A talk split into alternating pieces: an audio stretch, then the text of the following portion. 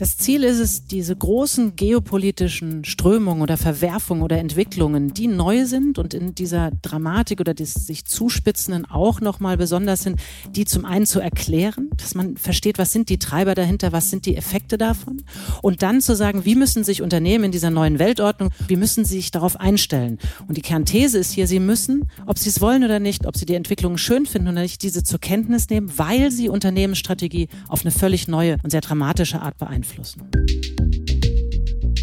Hallo und herzlich willkommen zu einer neuen Ausgabe von Handelsblatt Disrupt, dem Podcast über neue Ideen, Disruption und die Zukunft der globalen Wirtschaft. Mein Name ist Sebastian Mattes und ich begrüße Sie wie immer ganz herzlich aus unserem Podcast-Studio hier in Düsseldorf als hätte sie es geahnt. Die Vorsitzende des Digitalrats der Bundesregierung, Katrin Suder, hat gerade ein neues Buch veröffentlicht. Es geht um das geopolitische Risiko und um die Frage, wie geopolitische Spannungen über Nacht Geschäftsmodelle und ganze Unternehmen in Gefahr bringen können.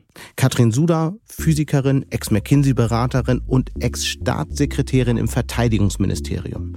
Nicht von ungefähr daher ihre Expertise in geopolitischen und Sicherheitsfragen mit Blick sowohl aus der Perspektive der Politik als auch aus der von Unternehmen.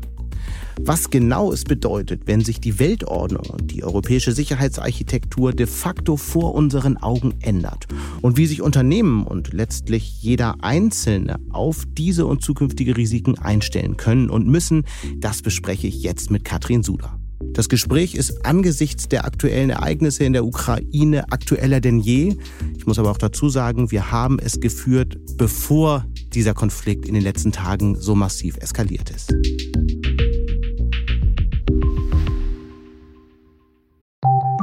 Nach einer kurzen Unterbrechung geht es gleich weiter. Bleiben Sie dran. KI wird Ihr Business verändern. Wie können Sie davon profitieren? Tyler Wessing ist eine internationale Wirtschaftskanzlei. Weltweit arbeiten wir mit Technologieführern und Innovationstreibern zusammen. Wir beraten Sie bei Fragen zu strategischen Akquisitionen oder der Entwicklung konkreter Anwendungsszenarien, genauso wie zum Schutz des geistigen Eigentums oder zum KI-Recht. Investieren Sie in KI. Entwickeln Sie sich weiter mit KI. Mit uns. Wir wissen wie. Tyler Wessing. Und damit jetzt zu meinem Gespräch mit Katrin Suda. Hallo, Frau Suda. Hallo, ich freue mich hier zu sein. Sie haben jetzt ein Buch geschrieben und äh, zwar mit Jan Kallmorgen, Gründer und geostrategischer Berater von Berlin Global Advisors. Sie haben geschrieben über eins der ganz großen wichtigen Themen. Es heißt äh, das geopolitische Risiko und handelt unter anderem von der Rivalität zwischen China und den USA und der Rolle Europas dazwischen, aber auch von all den anderen geopolitischen und strategischen Risiken. Vielleicht mal zum Start in wenigen Sätzen. Was ist das Ziel Ihres Buches? Das Ziel ist es, diese großen geopolitischen Strömungen oder Verwerfungen oder Entwicklungen, die neu sind und in dieser Dramatik oder des sich zuspitzenden auch nochmal besonders sind, die zum einen zu erklären, dass man versteht, was sind die Treiber dahinter, was sind die Effekte davon und dann zu sagen, wie müssen sich Unternehmen in dieser neuen Weltordnung, wie müssen sie sich darauf einstellen. Und die Kernthese ist hier, sie müssen, ob sie es wollen oder nicht, ob sie die Entwicklung schön finden oder nicht, diese zur Kenntnis nehmen, weil sie Unternehmensstrategie auf eine völlig neue und sehr dramatische Art beeinflussen. Mhm. Also äh, beeinflusst ja nicht nur Unternehmen, sondern auch all die Menschen, die in diesen Unternehmen ja, tätig sind, stimmt. die über Strategien nachdenken, die auch über vielleicht ja. ihre Zukunft und Jobs in Zukunft nachdenken. Dann lassen Sie uns doch mal einsteigen. Was sind denn die großen Risiken, über die Sie schreiben? Und dann dröseln wir es von da auf auf und äh, analysieren im Detail, was die Optionen sind. Ja. Im Grunde sagen wir, es sind drei wesentliche ähm, Themen und wir erweitern den Begriff der Geopolitik damit ein bisschen. Wir sagen zum einen, es ist ähm, die neue Rivalität zwischen USA und China insbesondere und die ja. Europarolle darin. Und die Frage, wie können sich Unternehmen darauf einstellen? Und das große Risiko ist, dass sie sich irgendwann zwischen Märkten entscheiden müssen. Wir haben ja unglücklicherweise gerade einen sehr aktuellen Fall, wo äh, auch die Wirtschaft durchaus äh, stark betroffen sein wird, und zwar in der ganzen Ukraine-Krise. Bis in den vergangenen Jahren war es ja genau so im Verhältnis gegenüber Russland, dass die Unternehmen gesagt haben, wir wollen möglichst in Ruhe Geschäfte machen mit Russland und eigentlich den sehr zögerlichen und abwartenden Kurs, den äh, der Bundeskanzler verfolgt, verfolgt, den aber auch Angela Merkel zuvor ähnlich verfolgt hat, äh, ähm, unterstützt haben. Ähm, das war im Grunde ja die Haltung der Wirtschaft. Was heißt das denn jetzt konkret für die Zukunft? Wie muss sich das ändern? Ich glaube, im Wesentlichen ist es genau wieder dieser Aspekt, dass wir eben nicht mehr sagen können, die Systeme haben nichts miteinander zu tun. Oder wenn ich mal ein, ein Gespräch aus einem, aus einem, Vorstandsvorsitzenden, der auch im Technologiebereich, der im Grunde sagt, was interessieren mich diese Politiker? Die mhm. entscheiden irgendwas, das ist für mich nicht gut und ich will mit denen nichts zu tun haben. Und ich glaube, genau das wird nicht funktionieren, weil dieser neutral, dieser neutrale Middle Ground, also sprich zu sagen, ich mache nur Geschäfte und fokussiere mich darauf und alles ist in dem Sinne eine Business-Entscheidung. Die These ist, den gibt es nicht mehr. Und der wird immer weiter abnehmen. Der wird in bestimmten Industrien noch sehr lange existieren, aber in anderen gibt es ihn heute schon nicht mehr. Also heute muss ich schon entscheiden, wo ich spiele und wie ich das mache. Und heute kann ich schon bestimmte Märkte nicht mehr bedienen. Und das wird zunehmen, weil die Welt fragmentierter ist und weil, zumindest ist das unsere These, weil diese Form nicht weggehen wird der Geopolitik. Das sagt sich und schreibt sich natürlich so ganz leicht, wenn man jetzt operativ äh, im Geschäft ist. Wie, wie kann das denn dann eigentlich aussehen? Und wie müssen sich Unternehmen, sollten sich Unternehmen jetzt in dieser aktuellen Krise verhalten? In der aktuellen Krise, glaube ich, ist es ganz, ganz wesentlich, wieder erstmal rauszufinden, was ist überhaupt mein, mein, mein Degree of Exposure, wie bin ich exponiert? Also sprich, wo, wo, sind, wo sind meine Mitarbeiter? Ganz wichtig ist ja auch zu wissen, wo sind Mitarbeiter? Was würde im Falle einer Krise passieren? Szenarien durchmodellieren. Soll ich mein Geschäft aufrechterhalten? Muss ich es aufrechterhalten? Was ist, wie kann ich es aufrechterhalten? Und das andere ist natürlich die wirtschaftlichen Dimensionen abzuwägen und das ganz differenziert nach Ukraine, den verschiedenen Regionen dort und auch nach nach natürlich Russland, um sich auf Sanktionen vorzubereiten. Ich glaube, das sind jetzt ganz konkrete Planspiele. Die müssen sowohl die Geschäftsseite als auch ganz wichtig die Mitarbeiterseite umfassen. Und ich glaube, die passieren jetzt auch gerade. Und dieses Denken in Szenarien ist übrigens etwas, was man ja immer bei großer Unsicherheit tut. Und das, glaube ich, ist auch ein, ein Muskel, ein, eine Technik, die trainiert werden muss in den Unternehmen. Mhm. Aber muss die Wirtschaft dann ihre Haltung generell auch gegenüber Russland verändern? Putin ist jetzt ja ganz klar ein Aggressor. Das ist, glaube ich, außer Frage. Und ich glaube, das ist jetzt im Moment noch schwer abzusehen, aber sich zu überlegen, inwieweit will man mit solchen Regimen welche Geschäfte machen und was bedeutet das dann und was für Geschäfte sind das? Diese Fragen gehören definitiv auf die Tagesordnung, wie sie ja übrigens in anderen Bereichen auch sind. Wenn wir zurückspringen, mal ganz kurz, um die, um die Parallele zu machen zu ESG. Auch hier muss sich ja ein Unternehmen die Frage stellen, wenn es zum Beispiel mit bestimmten ähm, Gefahrenstoffen oder in der Zulieferkette in bestimmten Regionen produzieren lässt. Geht das noch? Kann ich das verantworten? Wo meine, mit meiner ethischen Verantwortung und diese Fragen, die müssen sich Unternehmen schon immer stellen, aber der Druck von außen, von Investoren, aber auch von, von Kunden und Kundinnen, der ist halt deutlich größer geworden. Und dieser Druck wird zunehmen, weil die Transparenz und auch, auch der, der, der Wille danach, es auch richtig zu machen in ESG-Dimensionen, der ist ganz anders als noch vor zehn Jahren. Und ist die Rivalität nur ökonomisch oder auch technologisch? Nein, sie ist zutiefst technologisch und deshalb haben wir gesagt, ein, ein dritter Treiber ist Technologie selber. Mhm. da kommt vielleicht dann auch so ein bisschen meine Digitalrats sozusagen Vergangenheit oder Agenda oder meine Technologieliebe hinten rein. Technologie hat einen völlig neuen politisierten Stellenwert, den sie vorher nicht hatte. Und das ist der zweite große Treiber. Und da ist natürlich das Risiko, dass man zum Beispiel von Technologien in dem Sinne abgekoppelt wird oder dass man separate Ökosysteme, je nachdem, ob man in China ist oder in den USA ist, aufbauen muss. Mhm. Und der dritte große Treiber ist Nachhaltigkeit, denn auch dort gibt es natürlich Risiken, dass man Compliance-Standard über Wertschöpfungsketten, wie man damit umgehen kann, wie man auch mit äh, Kommunikation und Fluktuation umgehen muss von Meinungen. Und natürlich gibt es auch hier ähm, Chancen, äh, indem man Lösungen anbietet für all diese Klimafragen. Das klingt jetzt so abstrakt, aber man muss sich das mal vorstellen, was das bedeutet. Heute schon setzen Investoren ja vermehrt auf diejenigen Unternehmen, die eben sehr klar sich zu ESG-Kriterien bekennen, die also sozial und umweltfreundlich versuchen zu wirtschaften. Und das tun vor allem diejenigen Investoren, die mit sehr viel Geld ähm, ähm kommen, die sehr viel Geld vor allem langfristig anlegen wollen.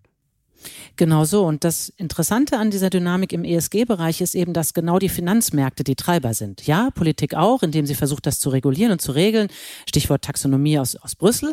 Aber im Wesentlichen sagen die Investoren, und da gehen die Großen voran, ob es nun EQT ist oder auch BlackRock, und sagen, nein, wir machen das nicht mehr und zwar umfassend. Nicht nur in das Thema, also ESG ist ja umfassend, ist das Thema Environment, also so grüne und Klimaziele, aber es ist eben auch Soziales und es ist auch Good Governance. Mhm. Und ich erlebe das selber. Ich bin ja auch in einigen Aufsichtsräten und ich erlebe selber, wie stark der Druck ist und das kann wirklich funktionieren.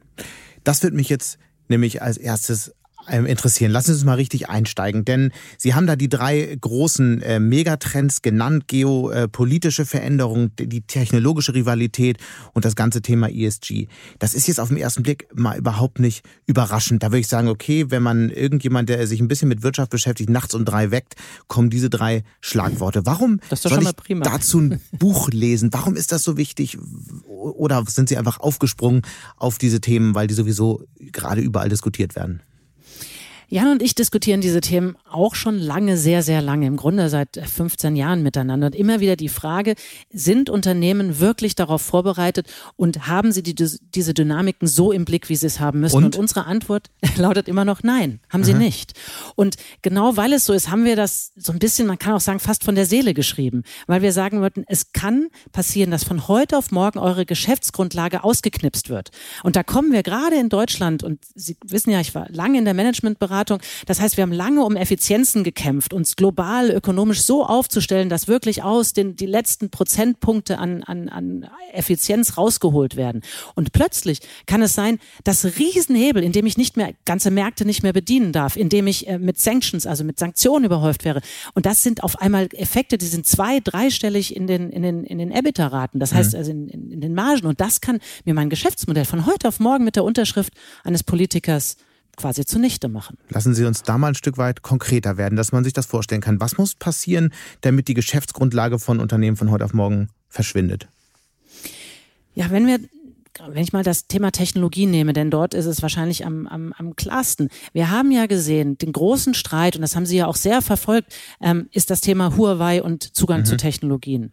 Und es ist jetzt so nicht gekommen, aber wenn die USA zum Beispiel gesagt hätte, ihr dürft Beispiel Deutsche Telekom. Ihr dürft Huawei so nicht mehr verwenden als Technologie. Ansonsten, was weiß ich, knipsen wir euch T-Mobile US aus.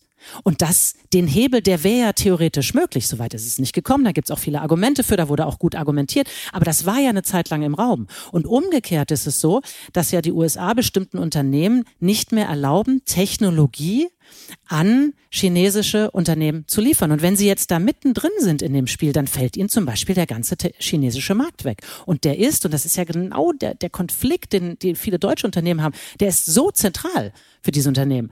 Und wenn wir uns entscheiden müssten zwischen dem einen oder anderen, dann gehen zweistellige Umsatzraten mhm. einfach weg von heute auf morgen.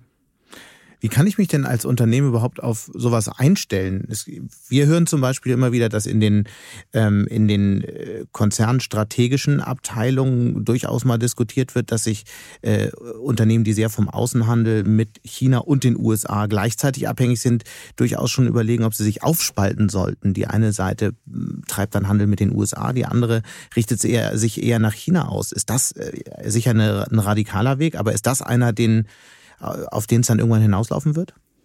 Definitiv ist das eine Option. Und ich glaube, wenn Sie fragen, was kann man das Unternehmen tun, es muss alles erstmal natürlich wie immer mit einer Lagebestimmung anfangen. Wo habe ich überhaupt welche Exponiertheit, wo hänge ich wovon ab? Und dann ist Geopolitik oder die Lage, die geografische Lage auf einmal, die geopolitische Lage ein Input in Strategiebildung. Und dann müssen alle strategischen Maßnahmen gezogen werden. Und das kann eine Partnerschaft sein, wie es ja viele deutsche Unternehmen in China auch machen oder machen müssen sowieso. Es kann aber auch sein, eine, so wie Sie sagen, eine neue Legaleinheit zu schaffen. Es kann auch sein, und das sehen wir auch, dass ganze Produktionsstätten verschoben werden. Immer mehr werden ja auch Covid-bedingt, aber eben nicht nur, Produktion aus China wieder rausverlegt, ja, auch weil die Löhne dort steigen, aber auch aus, aus geopolitischen Gesichtspunkten. Und das kann ja auch eine strategische Maßnahme sein.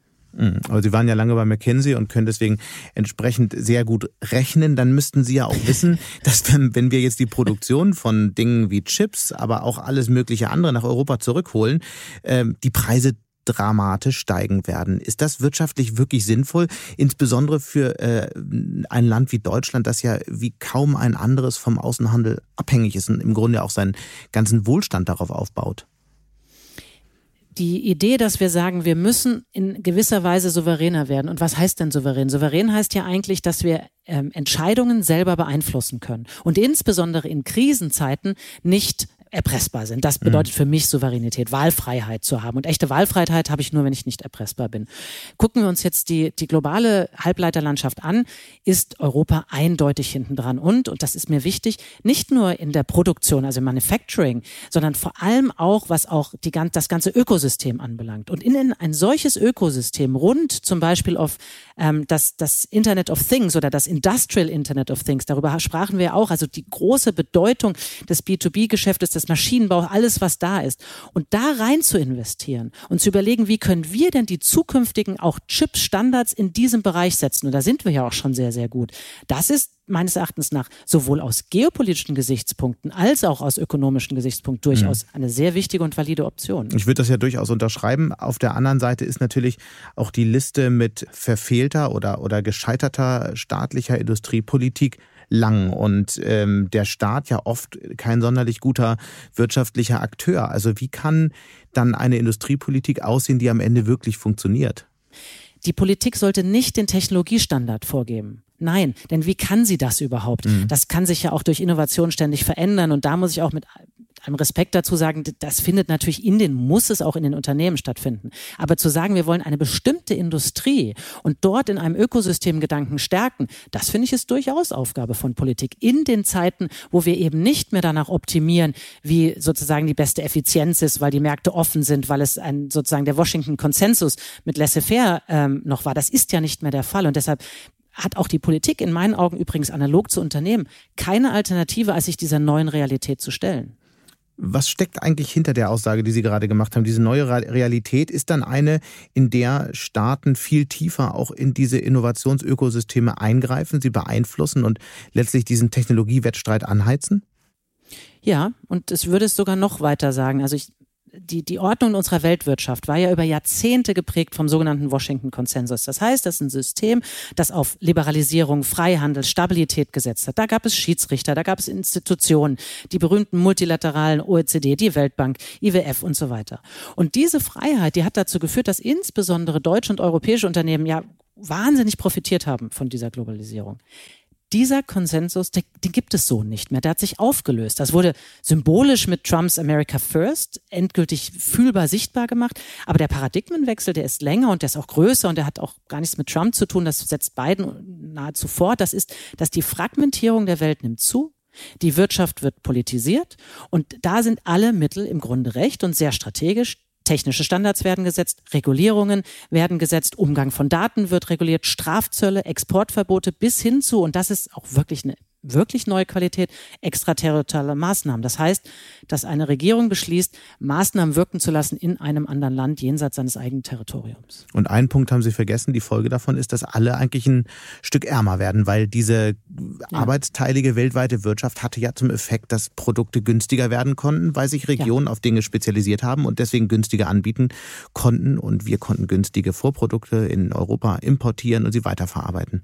Ja, ja, absolut. Und Sie fragten ja auch nach der Wertschöpfung. Natürlich ist das innovationshindernd, wenn ich dieses berühmte Decoupling habe. Das heißt, dass sich die USA und China und Frage ist, wo Europa hingeht, dass sie sich voneinander wegentwegen und eigene Standards setzen. Das ist definitiv nicht förderlich der Innovation. Sachen werden zweimal erfunden, Sachen sind nicht mehr kompatibel, Systeme können nicht mit miteinander sprechen. Das ist auch ressourcenverschwendend. Und natürlich kann man sagen, dass wir jetzt in Europa in ein, in ein Ökosystem im, im, im Halbleiterbereich investieren, ist nicht die beste aller Investitionen, aber sie ist geopolitisch in meinen Augen absolut strategisch gegeben. Mhm. Welche weiteren Felder sehen Sie, die man sich diesbezüglich noch anschauen sollte? Es gibt ja immer wieder so Ideen, Europa sollte auch ein eigenes Cloud-Projekt starten. Auch, auch die Liste dieser Versuche ist lang. Nichts hat so richtig funktioniert. Was sehen Sie noch neben dem Chips Act? Was sollte es noch geben? Ich glaube, die großen Technologien, die jetzt Digitalisierung und die nächsten Jahrzehnte prägen, sind Halbleiter, sind sicher Cloud, ist dann aber auch noch der nächste Telekommunikationsstandard. Da ist ja die große Diskussion Open RAN, also Radio Access Network. Die Frage ist, wie kann man dort die nächste Technologiewelle gestalten, um sich unabhängiger zu machen von bestimmten Herstellern, eben auch Huawei. Und dann ist noch der letzte Punkt, würde ich sagen, Daten und künstliche Intelligenz als, als das Feld, wo in Zukunft Innovation gestaltet wird. Mhm. In dieser Welt, in der äh, Technik, Technologie immer politischer wird, ähm, Politik immer mehr auf Technologie schaut, wie äh, politisch müssen eigentlich Unternehmens Führung werden? Denn bislang galt ja immer, wir kümmern uns ums Geschäft, ihr kümmert euch um die Politik und sorgt dafür, dass wir möglichst tolle Geschäfte machen können, möglichst einfach Handel mit aller Welt betreiben können. Das war so die äh, Erwartung der deutschen Wirtschaft auch gegenüber der Politik. Inwiefern muss sich das ändern? Ja, wir glauben, und das ist Jans und meine zentrale These, dass eben Unternehmen insgesamt politischer denken und handeln müssen. Übrigens auch in dem, wie sie agieren. Das ist ja das ganze ESG-Feld. Das heißt, sie müssen Positionen beziehen, sie müssen Aussagen treffen. Und das mag sich komisch anfühlen, weil, wie, genau wie Sie es gesagt haben, dass dieser Muskel nicht entwickelt worden ist von Unternehmen. Im Gegenteil, es sind ja lange getrennte Systeme gewesen und Leute, die zwischen den System hin und her wechseln, also zwischen Politik und, und Wirtschaft, die sind ja an einer Hand abzählbar. Es gibt ganz, ganz wenige. Übrigens, Deutschland hat hier die niedrigste, wir nennen das Querwechslerrate überhaupt in ganz Europa. Und die Sektoren haben sich eigentlich angewöhnt, gegeneinander zu sagen, also ihr könnt's nicht oder ihr könnt's nicht. Und wir sagen, das Gegenteil ist übrigens der Fall. Nicht nur müsst ihr euch besser verstehen, ihr müsst auch anders in Kommunikation miteinander treten. Und das hat nichts mit dem klassischen Lobbying zu tun. Im Gegenteil, wir sagen, das klassische Lobbying, das, das ist überhaupt nicht, worum es hier geht, sondern es geht miteinander ein Verständnis ist, weil Industriepolitik ist Sicherheitspolitik, ist Geopolitik. Mhm. Und das geht nur miteinander, das geht nicht gegeneinander. Aber darf ich da nochmal nachhaken? Was heißt das denn genau, wenn äh, Unternehmensleitungen politischer werden müssen? Wie sieht das aus? Zum einen gehören die Themen in den Vorstand auf die Agenda. Und das ist ja in vielen Unternehmen heute schon so. Das heißt, wenn ich über China spreche, spreche ich eben nicht nur darum, wie laufen die Geschäfte, wie sind sozusagen unsere Produktionskapazitäten dort, sondern dann rede ich auch darüber, welches Risiko habe ich von Sanktionen durch die USA zum Beispiel getroffen zu werden? Bin ich in einer strategisch wichtigen Industrie, entweder für China und oder für die USA. Und was heißt das dann? Oder die nächste Frage ist, ergeben sich vielleicht sogar Chancen, weil Europa da jetzt nachholen wird? Das heißt, kann ich ganz anders auch auf Fördertöpfe gucken? Kann ich ganz anders in meiner Industrie gucken? Das heißt, die Themen, die früher aus einer reinen Businesslogik besprochen worden sind, muss man nun aus genau diesen Dimensionen diskutieren. Und das bedeutet übrigens auch, und das ist ein ganz interessanter Aspekt, dass sich die Organisationsstruktur verändern wird. Denn bislang ist es in vielen Unternehmen so, sie haben ähm, Public oder Government Affairs, macht häufig noch klassisches Lobbyen, viel zu wenig geostrategische Diskussion. Dann haben sie eine Kommunikationsabteilung, die häufig auch auf, auf ESG-Themen guckt oder zumindest teilweise. Und dann haben sie eine Unternehmensstrategie.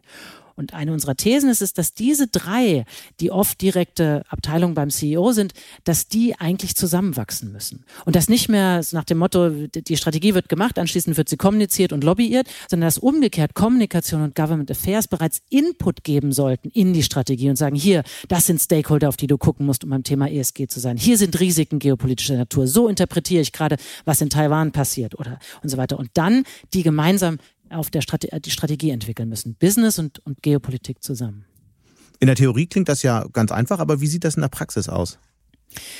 Ich mache das gerne an einem ganz konkreten Beispiel mal illustrativ klar. Und zwar ging es um die Frage, was die chinesische Belt and Road Initiatives, also die, die Tatsache, dass immer mehr Infrastruktur aufgebaut wird, übrigens inzwischen auch in Osteuropa durch China, was das für das Unternehmen bedeutet. Und was wir gemacht haben, wir haben dann die Business-Seite, also die Geschäftsseite, die dort in dem Land in Osteuropa sitzt, beziehungsweise in der Zentrale, erstmalig mit den Government Affairs Leuten, die also im Grunde die Politikversteher sind, die sowohl verstehen, was in China passiert, denn auch die waren mit dabei, als auch was konkret in diesem osteuropäischen Land passiert.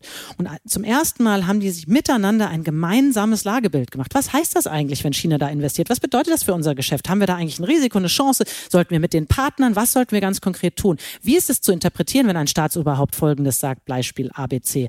Und die haben das in einem Workshop miteinander diskutiert und dann eine gemeinsame Roadmap entwickelt, was jetzt zu tun ist, um für das Geschäft auch die Chancen zu heben, die da sind. Und das war eine ganz spannende Erfahrung. Das ist eigentlich unglaublich, dass es nicht schon seit eh und je genau so gemacht wird.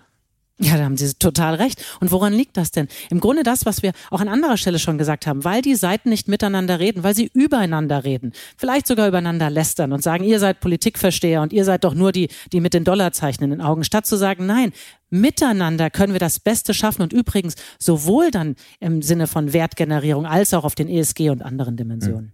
Damit sehen wir eine Geopolitisierung der Unternehmen. Ja, so kann man es prima zusammenfassen.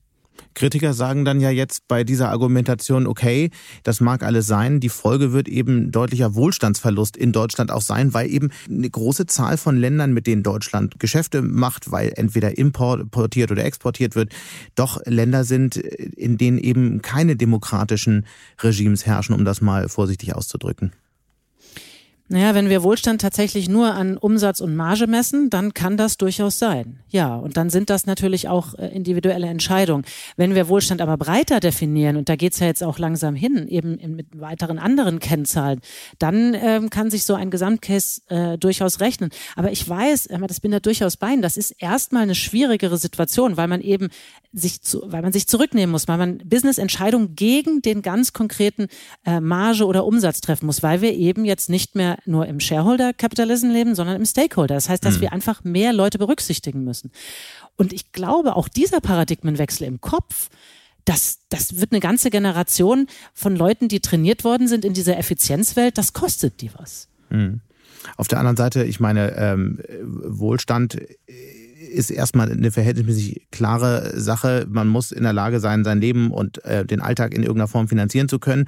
Und es lässt sich natürlich leicht argumentieren, wenn man dazu weniger Sorgen hat. Ja, und mhm. die Frage ist dann doch, ähm, ein Land wie Deutschland, das so stark vom Außenhandel abhängt, geht natürlich ein enormes Risiko ein, wenn man hier versucht, einen großen Teil der Handelspartner abzuschneiden, oder?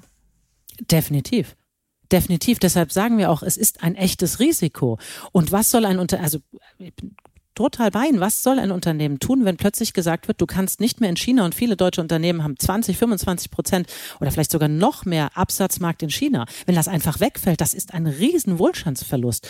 Bin ich sehr bei Ihnen. Und deshalb ist die Frage, A, können wir, was kann man substituieren? Kann man neue Märkte angehen? Wie können wir aber auch sozusagen Risikovermeidung machen? Deshalb hat ja auch ähm, der BDI versucht, immer eine Linie zu finden zwischen durchaus kritisch sein mit China, aber auch gleichzeitig zu sagen, wir brauchen den Markt für den Wohlstand. Ich will das gar nicht wegreden, das Risiko. Mein Punkt ist nur, vielleicht haben es Unternehmen und wahrscheinlich auch Europa gar nicht in der Hand, das selber zu entscheiden. Mhm. Denn dafür werden die USA und China den Takt vorgeben.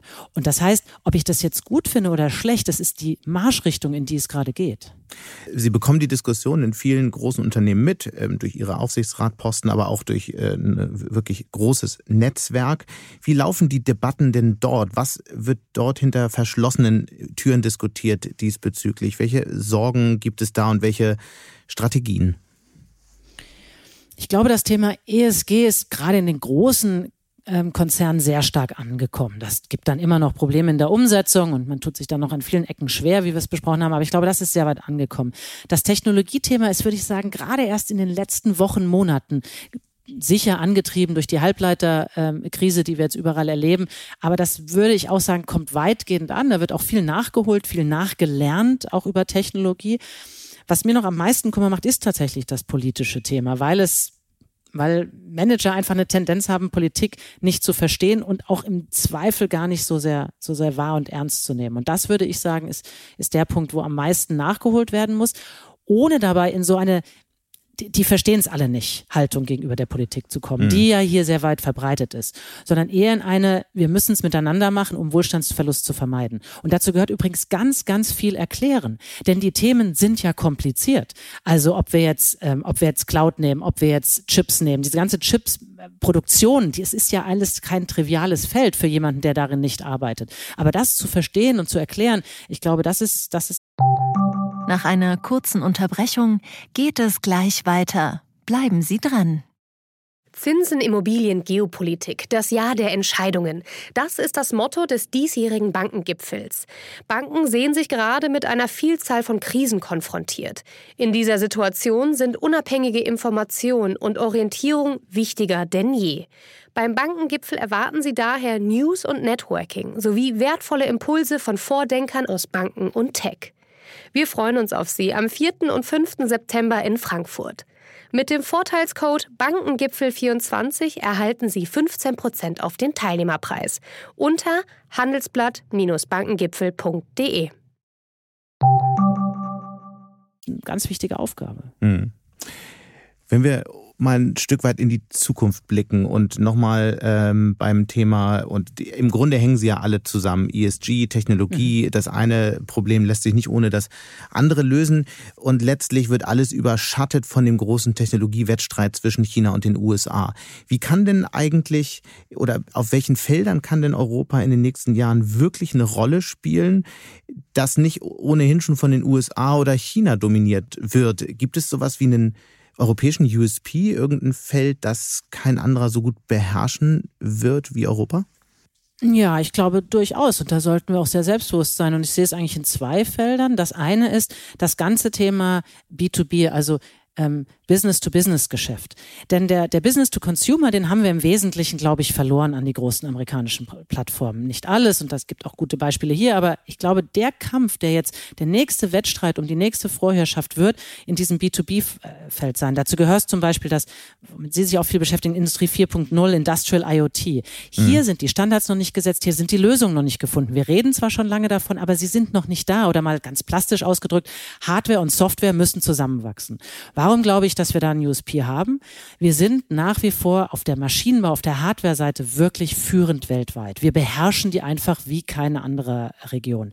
Und wenn wir das zusammenbringen mit Software-Know-how, von dem wir ja bei weitem auch genug haben, hier sollten wir uns auch nicht immer so schlecht reden, wir haben eine Menge gutes Software-Know-how. Und wenn wir das zusammenbringen, dann werden wir die Lösung der Zukunft gestalten. Und diese Lösung, das bringt mich dann auch zum zweiten Bereich, werden gebraucht und zwar im klassischen Maschinenbau rund um auch, auch im Automobilindustrie, aber eben auch diese ganzen Technologien, die wir brauchen werden, um Gebäude zu sanieren oder um, ähm, um andere Klimaziele zu erreichen in anderen Sektoren. Das ist ein Zukunftsfeld, das ist ein Technologiefeld, was wir von der Physik her kommen, beherrschen und damit auch neue Lösungen finden können. Und da glaube ich fest dran. Zur Ehrlichkeit gehört aber auch, dass natürlich die Daten alle auf Plattformen zusammenlaufen, die nicht von europäischen Unternehmen entwickelt und angeboten werden und dass auf diesen Plattformen ähm, Dienste laufen, die diese Daten verarbeiten und das ist eben die Software, über die wir gerade sprachen, die kann aus Europa kommen, die kommt aber auch immer öfter eben nicht aus Europa. Ist es wirklich so selbstverständlich, dass Europa den Durchmarsch in dem Feld hat? Oder werden nicht am Ende doch wieder die großen äh, Plattformanbieter hier das Rennen machen?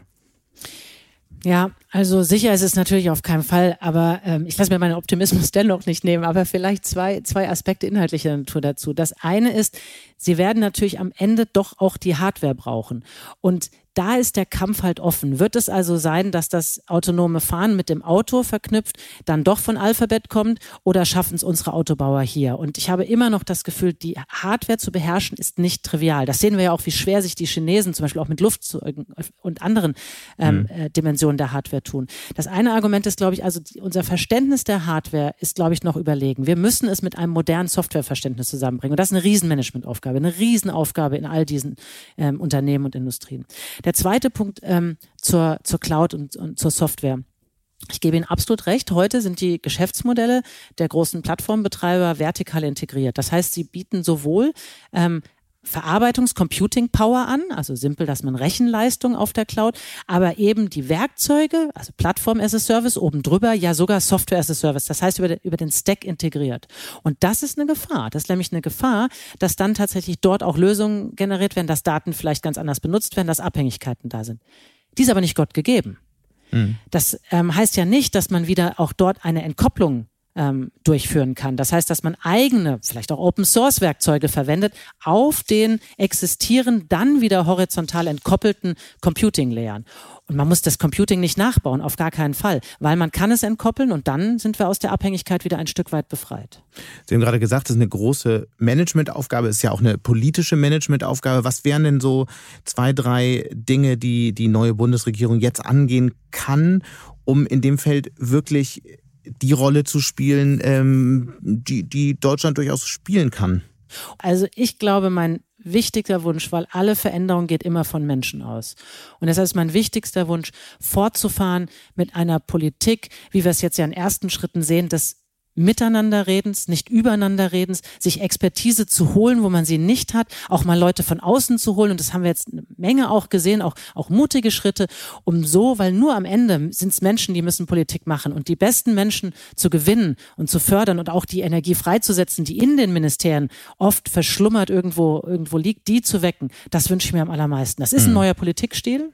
Der ist faktenbasiert, der ist expertisebasiert, der will die richtigen Lösungen finden und das, der redet nicht übereinander, sondern miteinander. Und das wäre mein wichtigster Wunsch, weil dann kann auch anderes passieren.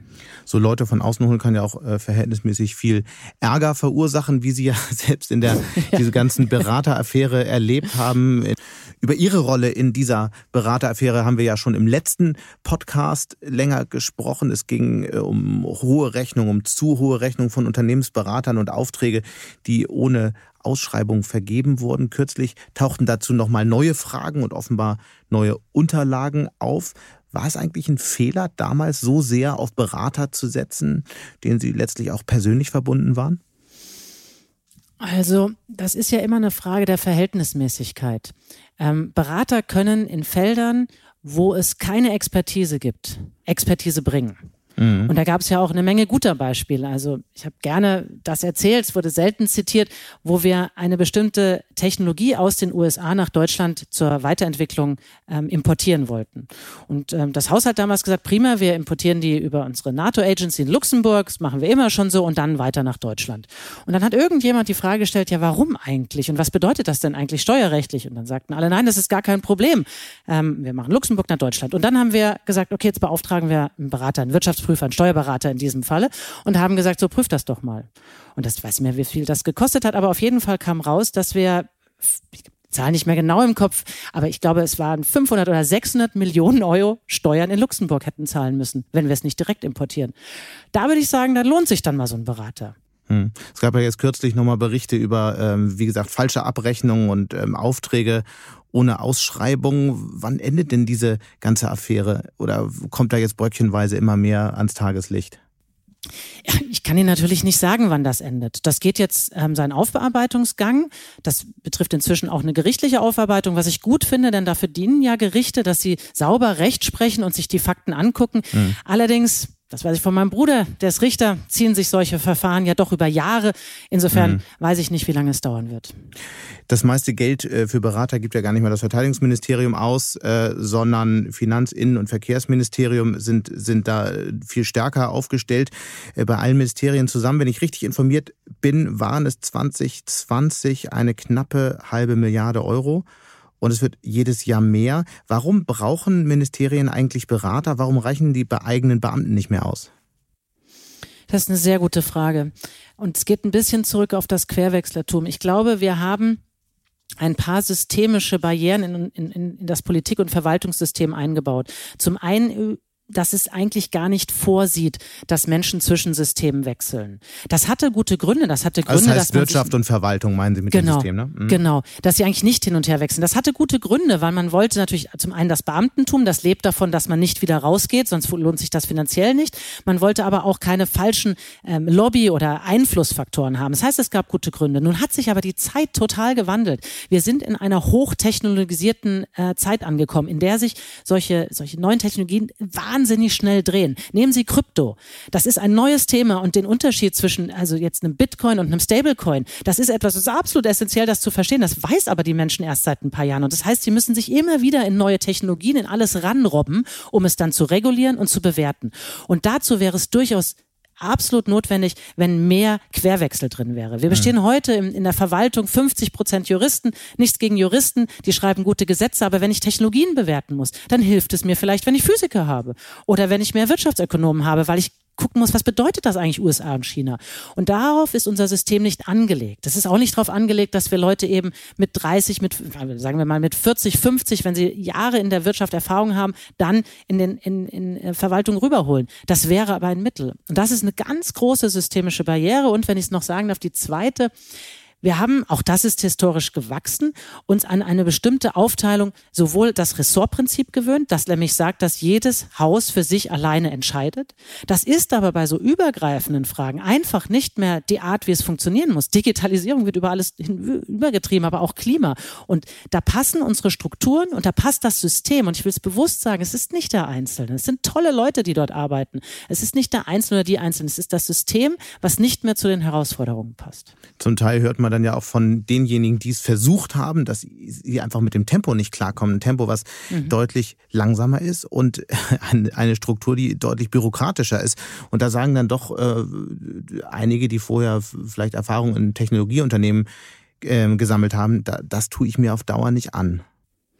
Ja, da habe ich durchaus Verständnis für. Ähm, meine Antwort lautet da immer zweierlei. Das eine ist, vielleicht muss man es ja auch nicht dauerhaft machen. Mhm. Und ich kenne eine Menge Leute in meinem Umfeld, die sagen, für zwei, drei, vier Jahre mache ich das. Weil, und das ist mein zweites Argument, es ist ja unser Land. Und wenn es nicht funktioniert und wenn wir die Aufgaben nicht gelöst kriegen und es geht nachher Wohlstand verloren, dann ist es ja unser aller Problem. Dann kann ich ja nicht sagen, das hat der Wirtschaftsminister jetzt verbockt, sondern haben wir es ja als Land nicht hinbekommen.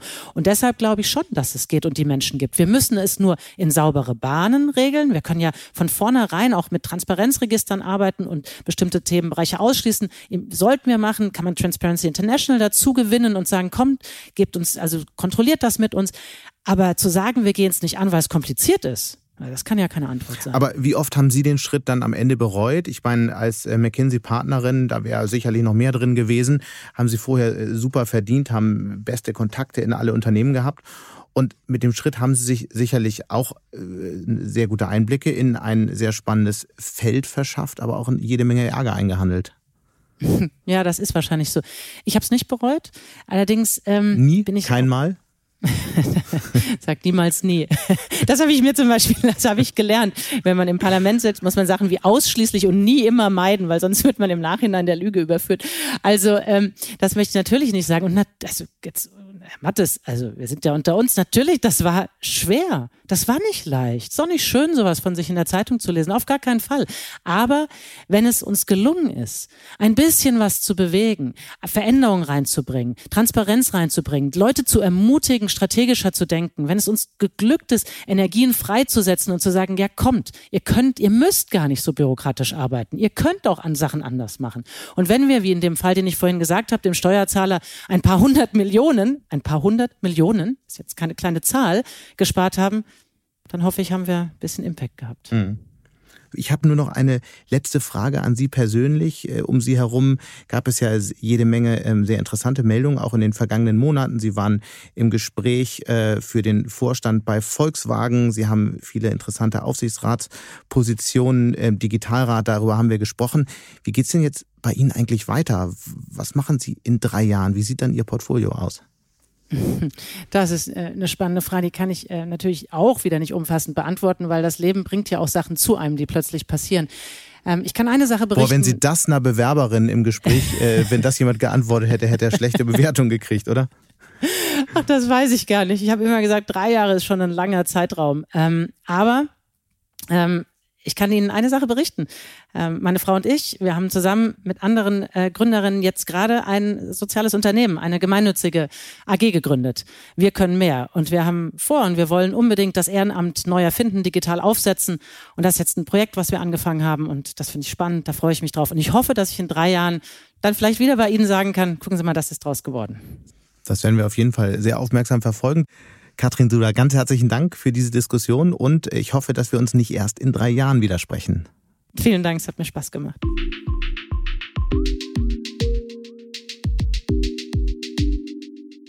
Und damit sind wir auch schon wieder am Ende von Handelsblatt Disrupt.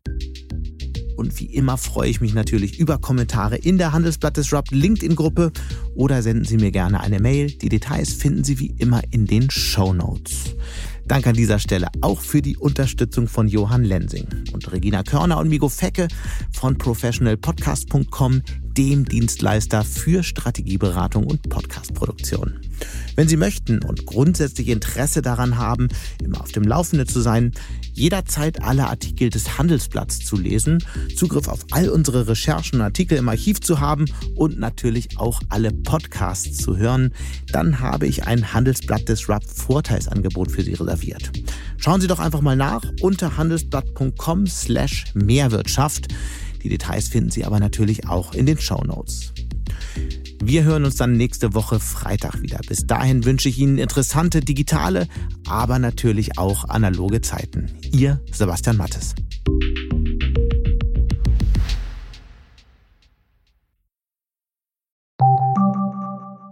Eine Weltreise starten, ihr Hobby ausleben, finanzielle Unabhängigkeit muss kein Traum bleiben. In der neuen Vivo Coach Masterclass erfahren Sie, wie Sie das Vermögen dafür aufbauen und es einsetzen. Kurzweilige Videos, spannende Inhalte, konkret umsetzbare Empfehlungen. Entdecken Sie das neue kostenlose Video-Learning-Format exklusiv für Abonnentinnen und Abonnenten der Wirtschaftswoche. Jetzt unter vivo.de slash coach slash masterclass. Vivo Coach. Wissen, das sich auszahlt.